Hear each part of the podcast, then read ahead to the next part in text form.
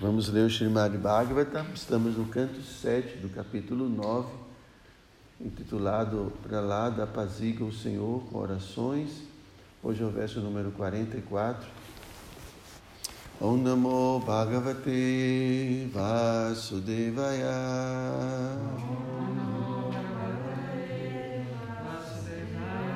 Om Namo Bhagavate Vasudevaya.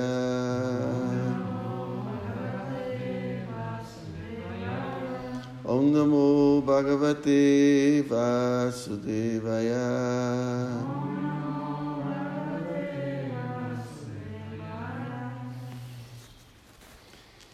प्रयेण देवमुनया स्वाविमुक्तिकमा ॐ चरन्ति विजनेन परथा निष्ठः।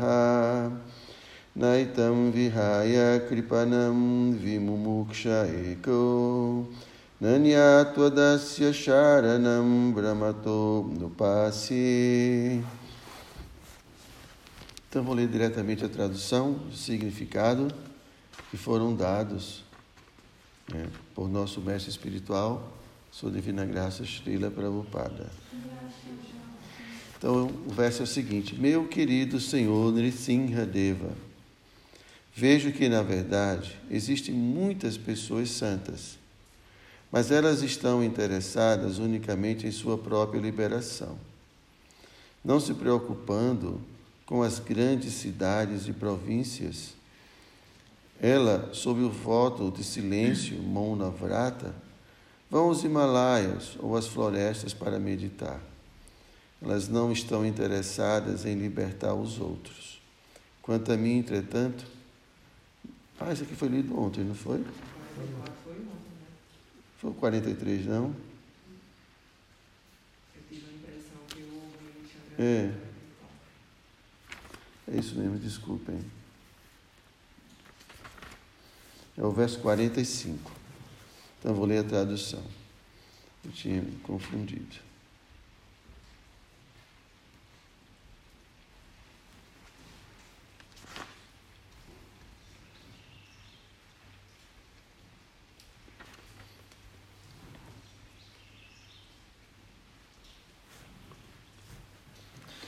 Então, verso 45. Yam maithuna di grihamedi sukam hitucham kam duyanena karayo iva dukhadukam tripyanti neha kripana bahudhuka bhaja kando divam manasijam visaheta dira. Então, a tradução é a seguinte. A vida sexual compara-se à fricção das duas mãos que tentam aliviar uma coceira. Os grihamedes, depois eu vou falar o que significa. Os pretensos grihastas, que não têm conhecimento espiritual, pensam que essa coceira é o nível de felicidade máxima. Embora, na verdade, ela não seja, ela seja uma fonte de angústia. Os Kripanas, os tolos, que são exatamente o oposto dos Brahmanas, não se fartam de mergulhar, não se fartam de mergulhar no gozo sensual.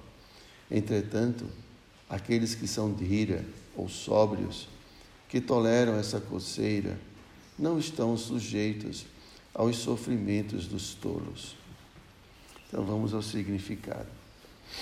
Os materialistas pensam que entregar-se ao gozo sensual e sexual é a maior felicidade neste mundo material.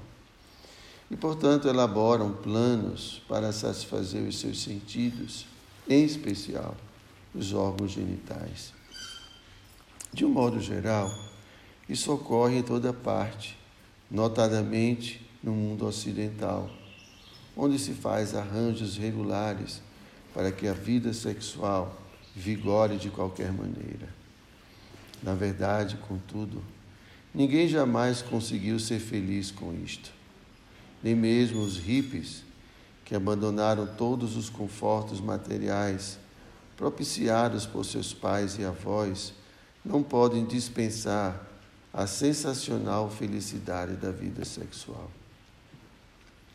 Tais pessoas são aqui descritas como cripanas ou avaros.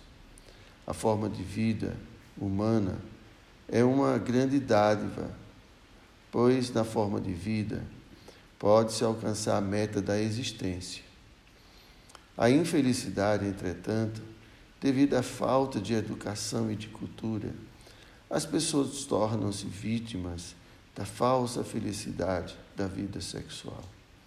Pralada Maharaja, portanto, aconselha que ninguém se deixe desencaminhar por essa civilização envolta em gozo dos sentidos, e muito menos deve alguém ficar sob o encanto da vida sexual. Ao contrário, todos devem ser sóbrios, evitar o gozo dos sentidos e ter consciência divina. A pessoa luxuriosa que é comparada a um avaro estúpido, jamais obtém felicidade através do gozo dos seus sentidos. A influência da natureza material é muito difícil de ser superada. Porém, como Krishna afirma na Bhagavad Gita 7,14, Mameva je prapadyante, mayametam tarantite. Se alguém se submete voluntariamente aos pés de lótus de Krishna, né, de Deus, pode salvar-se com muita facilidade. Com referência à insignificante felicidade da vida sexual, Yamunacharya diz a este respeito: Desde que me ocupei no transcendental serviço amoroso a Deus, Krishna, obtendo nele um prazer que se renova a cada instante. Sempre que penso em prazer sexual, cuspo no pensamento e meus lábios crispam-se de dissabor. Yamunacharya fora anteriormente um rei que desfrutara de felicidade sexual de várias maneiras. Porém, desde o momento em que passou a ocupar-se a serviço do Senhor, obteve bem-aventurança espiritual e ficou detestando pensar em vida sexual. Se os pensamentos sexuais o assediavam, ele cuspia neles com desgosto. Shila Prabhupada aqui, Jai. ॐ ज्ञाननिरन्धस्याज्ञानं जनशलाकया चक्षु मिलितं जना। तस्मै श्रीगुरवे नमः। मनोभीस्तं स्तप्तं जेन भूतले। स्वयं रूपदा मह्यं स्वापदं तिकम् नमो विष्णुपदाय कृष्णप्रेष्ठाय भूतले श्रीमाधुरिदाय नन्दगोस्वामीति नामिने। Namo Vishnu Padaya Krishna Prestaya Bhutale Srimati Bhakti Vedanta Swami Tinamini. Vanchakalpataru Vishcha Kripa Sindhu Vyaeva Cha Patitanam Pavanabhyo Vaishnavibhyo Namo Então, esse aqui é um, um verso que está dentro de uma sequência onde é, Pralada Maharaj, Pralada Maharaj era uma criancinha por incrível que pareça, tinha cinco, seis anos, mas era uma criança superdotada, né? já nasceu assim, muito iluminada espiritualmente. Então ele estava, aqui ele está fazendo orações à pessoa suprema. E ele vinha falando anteriormente sobre os tolos, né? que ele se preocupava muito com todas essas pessoas em virtude ah, de suas atividades e seu estilo de vida, porque ah, essas pessoas são assim chamadas de tolas pelo fato de negligenciar o que há de mais importante na vida, na vida humana, que é a autorrealização. A gente entende que somos um ser espiritual. E se somos um ser espiritual, esse mundo em que a gente está não é o nosso verdadeiro habitat, né? não é o nosso verdadeiro lugar. Aqui a alma nunca vai poder satisfazer seus verdadeiros anseios de felicidade permanente, de uma, uma vida permanente. Ninguém quer morrer, quer? A gente quer eternidade. Você quer que sua felicidade se acabe? Que a felicidade é eterna. Né? A gente não se satisfaz com a temporariedade das coisas, com as circunstâncias desse mundo, porque a gente é alma. Só que nós estamos circunstancialmente aqui.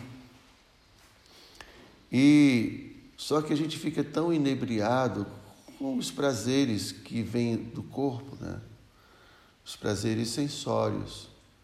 O tato, pegar em coisas macias. Você não quer passar a sua mão em cima de um prego, quer? Porque dói. Então a gente compra coisas que sejam agradáveis para o tato. Compra coisas que sejam agradáveis para os ouvidos, né? para a língua. Então, essa é a vida. A gente busca a felicidade através é, de proporcionar experiências agradáveis. E nisso, isso se torna a razão de viver, porque a alma passa a desconhecer a sua verdadeira felicidade que é espiritual, porque a gente em geral, não fomos educados nessa vida de autorrealização, essa vida interior, essa vida espiritual. A gente é educado a ter, ter, se ficar rico, ter muita coisa para poder desfrutar da vida, né? como se isso fosse a meta última. Mas aqui Prabhupada está falando que ninguém nunca foi feliz assim. A gente está buscando a felicidade, não está ainda? Apesar de todas as conquistas, né? Porque se isso fosse garantia de felicidade, eu tinha muita gente feliz nesse mundo. É, mas riqueza, poder, fama, prestígio e tudo que advém com essas conquistas não traz verdadeira felicidade. É tudo muito circunstancial. Então aqui Prabhupada está falando que é, as pessoas não conseguem entender é, que a verdadeira felicidade que elas estão buscando é a felicidade da alma, porque elas são almas, elas esqueceram isso. Elas não sabem agora como elas, almas, podem obter felicidade. Elas aprenderam uma, um jeito de ser feliz, como a gente falou. E aqui, é, para Lara está enfatizando muito a questão sexual, que é, assim, desde muito tempo, o próprio Freud já falava né, que tudo gira em torno do sexo. Né? Mas a gente sabe, né, quem já teve essa experiência, sabe que isso é aquele que compara a uma coceira, né? uma comparação interessante. Então a gente cria uma ansiedade, né? porque nós temos todo um aspecto é, instintivo. Né? O, ser humano ele tem um aspecto racional, um aspecto né, filosófico, né, intelectual, mas ele tem também todo um aspecto instintivo, que é mais ligado à, à natureza. Né? Então, assim, nós somos muito, muito próximos aos animais, né? de acordo com a ciência, depois que fizeram o genoma humano, né? decodificaram todo o código genético, perceberam que nós somos muito similares, né? temos pouquíssimos cromossomos diferentes dos animais. Então, o instinto para a procriação, tudo isso a gente traz. Só que o ser humano é diferente do animal. Nós temos a capacidade de questionar, de entender o propósito da vida, entender as consequências de uma vida irresponsável. Então, é diferente. Só que, é, apesar de termos essa capacidade filosófica, essa capacidade de entender, de buscar entender a vida, esse instinto ainda está presente muito fortemente. Os animais eles têm a prerrogativa né, da, da, do seu próprio condicionamento. Então ele não, ele não foge da programação feita pela natureza, né? Por isso que às vezes se fala que o homem é pior do que os animais. Né? Por exemplo, os animais, no caso, vamos supor que do sexo, ele faz sexo no momento apropriado, né? Na época. Tem a época do cio, a época da reprodução. Eles não, não, assim, se movimentam nesse sentido fora né, da procriação. Mas o ser humano, não só em relação ao sexo, mas em relação a todas as propensões físicas, né? como, por exemplo, a necessidade de comer, a necessidade de vida social, tudo isso é, é feito de uma forma, a gente, é, a cultura, tudo, a cultura, né? a gente cria toda uma cultura em torno dessas, dessas questões que são instintivas, são questões de sobrevivência, mas a gente cria uma sofisticação em torno disso, tentando fazer dessas coisas a, a fonte de felicidade. Né? Então, um cachorro come numa lata de lixo, a gente para comer, quer dizer, não todo mundo, mas muitas pessoas precisam de uma mesa muito grande, com aqueles panos todos bordados, e com três pratos, e, e não é assim que acontece. A gente cria toda uma sofisticação e simplesmente em cima de comer. Porque para comer mesmo é simples, né? Mas comer assim é difícil. A gente vai ter que trabalhar muito. Não é? E assim, para dormir também é simples. A gente não precisa de muita coisa. Quando a gente dorme, a gente até esquece tudo, né?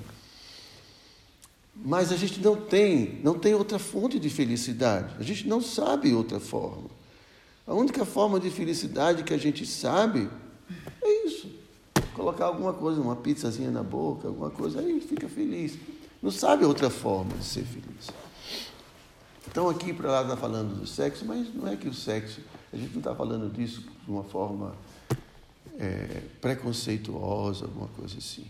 Na verdade, é, ele está falando, enfatizando esse ponto, porque é o cerne né, da sociedade. Hoje, não só hoje, né? sempre foi assim. Então se explora muito a questão do sexo, porque envolve todos os nossos sentidos. Né? É. Mas as escrituras védicas descrevem que o prazer, esse prazer, que, que, que vem não só do sexo, mas que vem do, do, do comer, é, do ouvir, tudo isso é simplesmente para garantir a sobrevivência, ou garantir a, não sobrevivência, garantir a, a perpetuação da espécie. Porque muita gente pensaria, hoje já pensam muitas vezes antes de ter um filho, né? Muitas mães, você, você é mãe? Eu me lembro muito bem da minha irmã, quando ela teve o primeiro filho, mais nunca sentiu tanta dor que, que mais nunca eu quero isso na minha vida. Mas depois teve mais, né? Às vezes acontece, né? Assim, erro de cálculo, não tem isso, mãe? Dona Maria. Aí vem os acidentes, né? Aí esse filho não estava programado. Então, isso garante né, assim, a, a perpetuação da espécie, porque não é fácil ter um filho, não é fácil educar um filho. Muita gente desistiria disso, como muita gente desiste. Como muito... Hoje o aborto é uma coisa é, assim, inimaginável, né? A quantidade de mães que não querem ter seus filhos, querem ter o sexo, querem sentir o prazer do sexo mas não querem é, ser responsável, ser responsáveis, serem responsáveis pela consequência natural da vida sexual que tem um filho.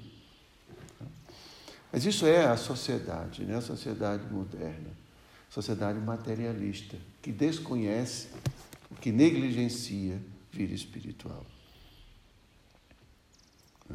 Então, Não há nenhum preconceito né, na nossa tradição. Né? As pessoas se casam, as pessoas podem ter sua vida sexual, mas de uma forma regulada.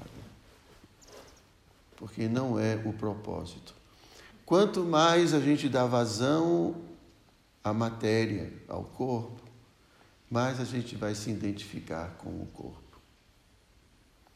Agora, a nossa vida é se identificar como seres espirituais que somos. Mas quanto mais eu dou vazão ao corpo, mais eu esqueço que sou uma alma. É uma coisa prática. Quanto mais eu olho para o norte, mais eu esqueço o sul, não é? É assim. Então, se a gente está muito ávido por atender às demandas do corpo, além do necessário, a gente está cultivando todas essas propensões e se tornando dependente delas. Então, então, e com isso a gente também vai negligenciando, é, negligenciando o espiritual. A gente vai perdendo o ímpeto pelo espiritual.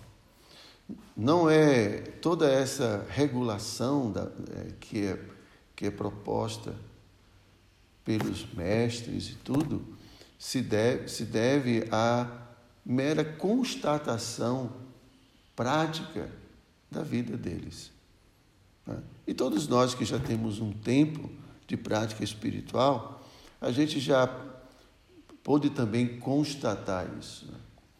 Como a gente perde ah, o entusiasmo, a determinação, né? quando a gente negligencia né, nossa prática espiritual. E não só prática espiritual, mesmo, por exemplo, sei lá, alguém quer correr 100 metros em 10 segundos, sempre eu. Que é uma marca muito boa, né? 10 segundos. Mas o professor fala, olha, você tem que ter uma. Você tem que ter um, um ritual sutil, você tem que ter um. criar hábitos, né? Acordar cedo, alimentação adequada, fazer ginástica, exercício, né? Vim todo dia aqui correr várias vezes 100 metros para ver bater sua marca. E a pessoa começa bem entusiasmada, né? Aí daqui a pouco, cadê os amigos? Aí os amigos começam a chegar. Pai, você sumiu. Não está bebendo mais? É, porque agora eu estou querendo né, fazer isso e beber não é bom. Fumar também não é legal. Balada também não é. Então você começa a mudar o seu estilo de vida, porque algumas coisas já não são mais favoráveis. Mas, se de repente você um dia fraqueja e quebra tudo, quando vai no outro dia, é, quebrou aquele ritmo. Aí você. Os atletas têm muito disso, né? Os atletas de alta performance, os jogadores de futebol, sempre é um conflito, porque ficam famosos, né? se for homens, muitas mulheres, aquela coisa, e querer beber. Né? Então isso é um, é um problema, porque quebra todo um, um ritmo né, que você tem. Então na vida espiritual também, não, é, não existe nenhum preconceito, isso foi criado por Deus, né? então não tem nenhum problema. A questão é que a gente precisa regular né? até chegar ao ponto de, de desfrutar esse prazer. Aqui, Prabhupada cita de Amunacharya, né? E, porque meu nome é, é Amunacharya, mas não sou eu, estou falando aqui. Meu nome é homenagem a esse mestre. Então ele, ele fala um verso muito interessante, né? ele fala assim, um verso bem famoso. Desde que me ocupei no transcendental serviço amoroso a Deus, a Krishna, obtendo nesse serviço um prazer que se renova a cada instante. Então, isso é muito significativo. Então, se nós, é, se a gente, bom, não tem como nós não sentirmos esse prazer espiritual, né? não, é, não tem como não sentir quando nos ocupamos amorosamente no serviço a Deus. É, se nós ainda não estamos sentindo esse coração ah, leve, esse coração feliz, é, o coração transbordando de. É porque a gente não chegou, não chegamos lá. É. Porque o prazer da vida espiritual é, vem de muita doçura. Não sei que, bom, pelo menos os que gostam de doce vão entender. É Tem uns que não gostam de doce. Você gosta de doce, Dona Maria? Gosta. Aquele docinho bem gostoso, né? Então, assim, existe essa condição que o coração ele sente muita doçura, muita ternura, muita paz, né? muita, muito amor. E isso por si só traz um prazer indescritível. Né? Porque tem que sentir o prazer, não adianta falar, né? Estou falando aqui, está todo mundo tentando imaginar. É, mas os acharyas, os mestres falam dessa condição aqui, esse verso. Então, desde, e ele era um rei, muita opulência, muita facilidade para desfrutar do mundo. Mas ele recebeu a, a, as bênçãos do seu mestre espiritual, ele por um tempo esqueceu tudo, né? e o seu mestre, é, por misericórdia, fez um jeito de chegar até ele, porque como rei ele era bem inacessível, né?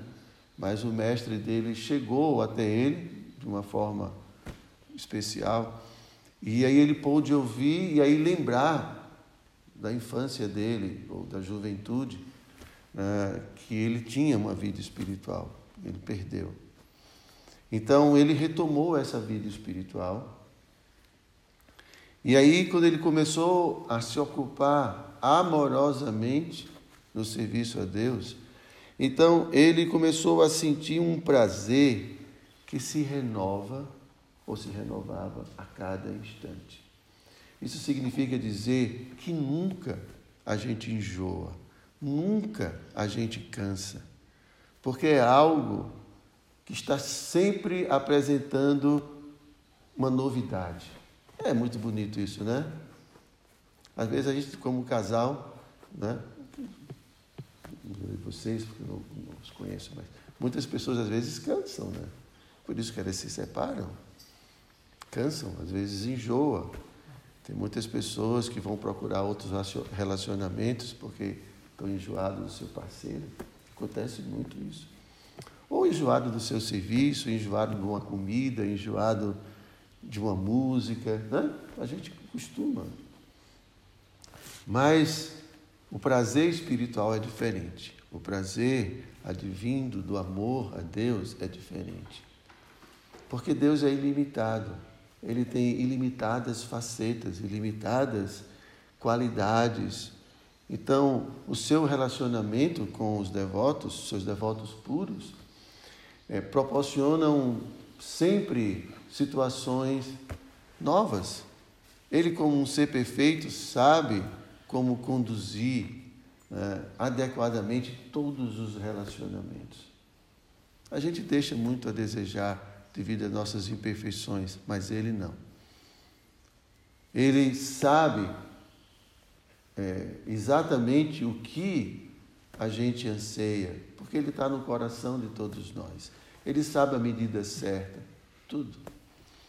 Então é sempre algo crescente, né? sempre é algo novo e, e, e algo que sempre vai nos conquistando cada passo. Não tem possibilidade de enjoar, de cansar. Pelo contrário, é cada vez mais satisfação, mais plenitude. Né? E aí ele fala né, que devido a isso, né, quando ele pensa, quando ele vem à mente dele porque ele teve todas essas experiências antes, materiais, então a, vinha à mente dele pensamentos, imagens né, das experiências que ele teve. Mas agora, em virtude da natureza pura, da natureza espiritual de suas experiências, quando ele compara as experiências que ele tem hoje, ou que ele tinha, né? Com as experiências anteriores, ele. Que é isso? Que coisa nojenta.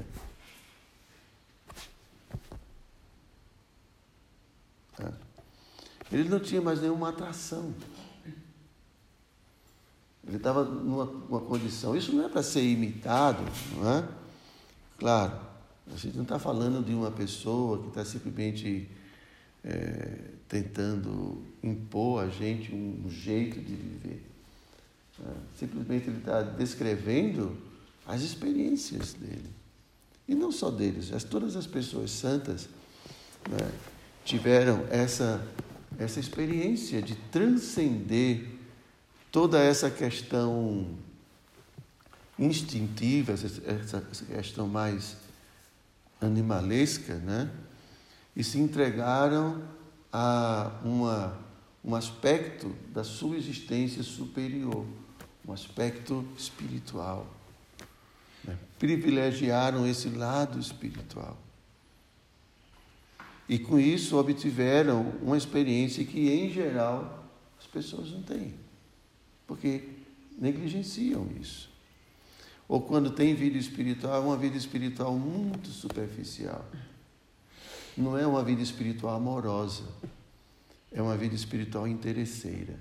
Eu me, procuro, eu me procuro Deus para ver o que Ele pode me dar. Que Ele tem para me dar? Ah, eu estou precisando disso, estou precisando daquilo, então tem que pedir a Deus.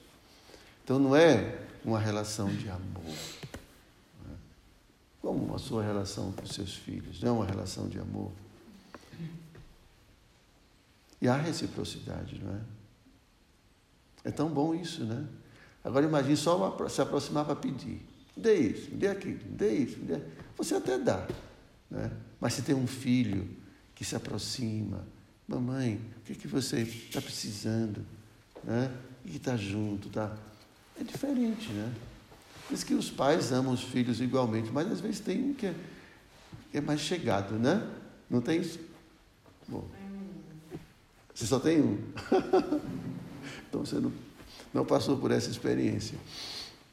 Mas às vezes eu vejo os pais. Né? A sua mãe tem uma mais chegada, assim? Você? É. Ah.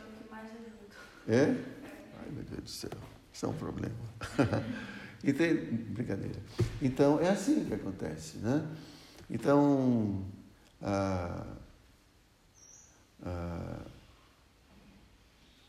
desse exemplo, eu estava falando sobre... Sobre a relação de Deus. Hã? Sobre pedir a Deus e... Isso.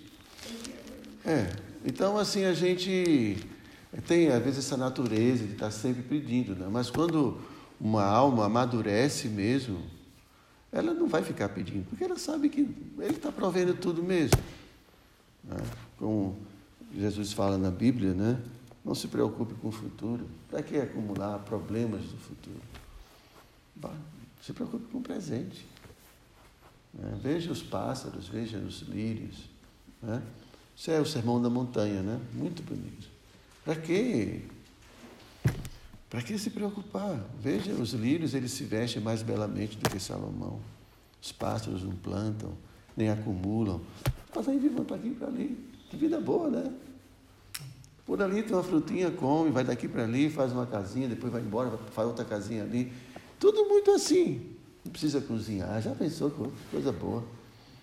Não precisa comprar gás de fogão, não precisa comprar fogão, não precisa de nada. Uma vida, vamos pensar nesse caso, né? Imagine que vida boa. Estaria, bom, com exceção dos predadores, né, que fazem parte da natureza, mas é isso, né? É tudo muito simples, a vida é muito simples. O ponto é que a gente complicou demais. E unicamente porque a gente entende que a felicidade é esse, essa sensação agradável para o corpo. A gente quer acomodar o corpo, né? acomodar o corpo, dar tudo que o corpo pede. Agora a alma morrendo de fome, sedenta, procurando aqui e ali, procurando, procurando, procurando, procurando. E assim, é, incompleta, insatisfeita, por mais que a gente tenha tudo. Ok, gente? Então, é isso aqui, é mais ou menos o que o verso fala. Né? Vou só repetir aqui o verso. Então, é isso, né? As pessoas tentam aliviar essa coceirazinha. Então, quando a gente tem uma coceira, a gente, se ficar coçando, irrita, né? Vamos deixar isso para lá.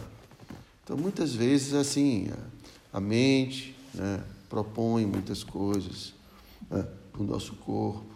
Afinal, a gente tem muitos hormônios. E os hormônios, eles é, criam uma certa força né, no sentido de satisfazer né, satisfazer essa necessidade. Né? Quando a gente vê uma pizza bem quentinha, né, feita pela. Então, é, o que acontece é que o organismo se prepara para comer, a gente começa a salivar. Nem precisa ver, basta pensar só. É? O organismo se prepara. Então também o organismo se prepara para a vida sexual. Se a gente fica contemplando o sexo oposto, ou o objeto de prazer sexual, né? porque hoje não tem mais isso de sexo oposto, é assim. Seu objeto de prazer sexual, porque tem vários objetos, né, gente? Para satisfazer o prazer sexual, existem vários objetos. Tem uns que são considerados até doentios, né? É, tem pessoas que fazem. Bom, é, mas o corpo se prepara. Então, quando a gente permite que os hormônios sejam produzidos, fica muito difícil conter o, fogo da paixão. Né? O desejo se torna uma luxúria, se torna algo tão poderoso que a gente não tem, não consegue controlar, tem que satisfazer. Então por isso que a propaganda é a alma do negócio, né? Tem que fazer propaganda. O que o que os olhos não veem, o coração não sente. Então isso não é só em relação ao sexo, é em relação a qualquer coisa. Por que, que as pessoas querem mostrar seus corpos? Fazer propaganda. É uma espécie de propaganda. Tanto os homens como as mulheres querem fazer propaganda dos seus corpos. E a gente faz propaganda de geladeira, propaganda de fogão, propaganda de computador, e a gente apresenta assim as vantagens né? Esse computador é muito bom, isso, aquilo outro. Então as pessoas também mostram seus corpos, mostrando as vantagens. É uma coisa assim bem. Não mostra a geladeira junto. É. Né? E assim, a gente maquia, né? esconde algumas coisas e faz toda uma história, porque a propaganda, a embalagem é muito importante, né? A propaganda. Então, é tudo uma grande ilusão, né? Assim, é, isso do ponto de vista da alma, do ponto de vista da alma, é uma coisa assim. Eu sei que para a maior parte de todo mundo, isso é o sentido da vida. Tudo isso é a vida. Mas depois de uma certa idade, a gente sabe que tudo isso não é mais. Né? Então, isso não, a gente está falando aqui não é para criticar ninguém, ninguém está criticando. Tá? Todos nós precisamos de um tempo para poder amadurecer e para poder é, chegar né, nessa, assim, numa condição em que é, isso já não me atrai, né? já não tem tanta força, a força já não é tão, não é superior à força da minha, do meu entusiasmo pela vida espiritual, né?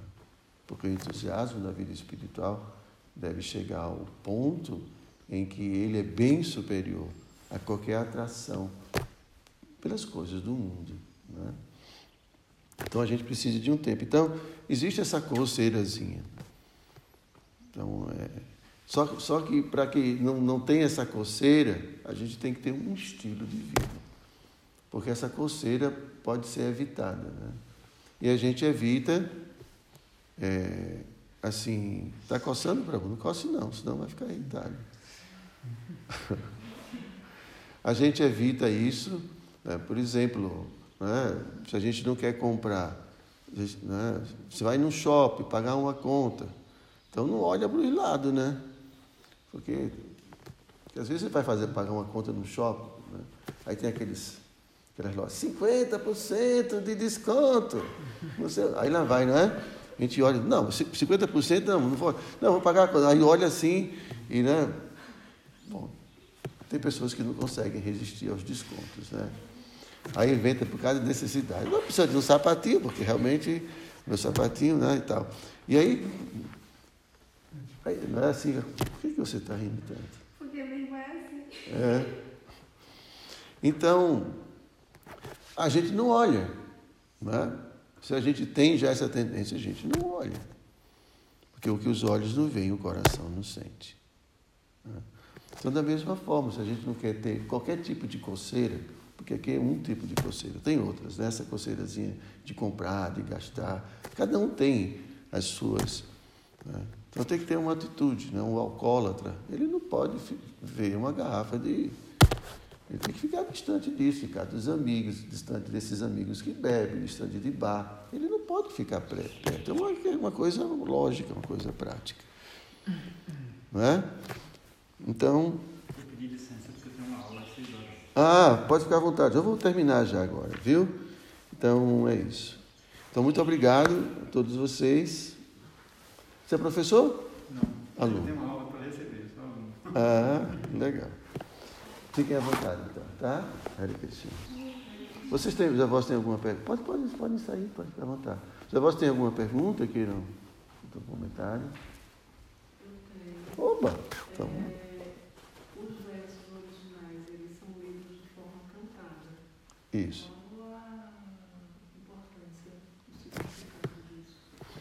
É, porque na, na, originalmente os Vedas eles eram uma tradição oral, né? não era tradição escrita. Eu dito que as pessoas tinham muita memória. Então é mais fácil você decorar os, os versos na forma de, de, de hino, né? de canção. E, e tudo muito sucinto. Né? Porque existia uma cultura que dava apoio a toda essa, essa forma de comunicação. Né? Então, são sutras, são versos às vezes bem resumidos. Quando a gente lê aqui, a gente já lê um tipo de tradução que é uma tradução, assim, não é uma tradução literal, é uma tradução um pouco adaptada para o nosso tipo de, de cultura, né? de linguagem. Porque, em geral, assim, para você decorar, imagine decorar um livro, né? com muitos detalhes, seria muito difícil. Então, são todos as sutras e versos, e tudo muito condensado. Né? Então, por isso que as escrituras todas têm um comentário, em geral, tem um comentário, né? para que as pessoas possam entender o contexto, entender o significado. Tá? Mas, na época, as pessoas já entendiam, porque isso era comum, era o bate-papo, era, era corriqueiro, né? tudo isso. Então, quando um, um mestre falava, todo mundo já entendia, porque tinha todo um contexto cultural para isso. Agora a gente tem dificuldade hoje, bastante dificuldade. Tem muitos versos que a gente não entende, muita coisa técnica, algumas coisas que se perderam. Né? Então, por isso assim, que as escrituras sempre precisam de um mestre, né, de uma pessoa mais experiente para nos auxiliar, explicar. Porque tem muitas interpretações, geram muitas interpretações, todas as escrituras, né? a Bíblia tem muitas. As palavras proporcionam isso, né? Então tem que ter uma tradição por trás para sustentar o que a gente chama de siddhanta, ou conclusão. Qual é a conclusão?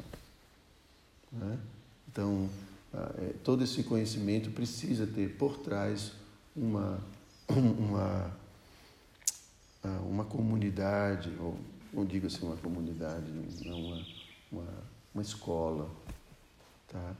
Para poder não perder o Siddhanta. Porque pode interpretar de muitas formas. Ok, Dona Maria? Mais alguma pergunta? Não. Pode ficar à vontade. Só um comentário. Pois não.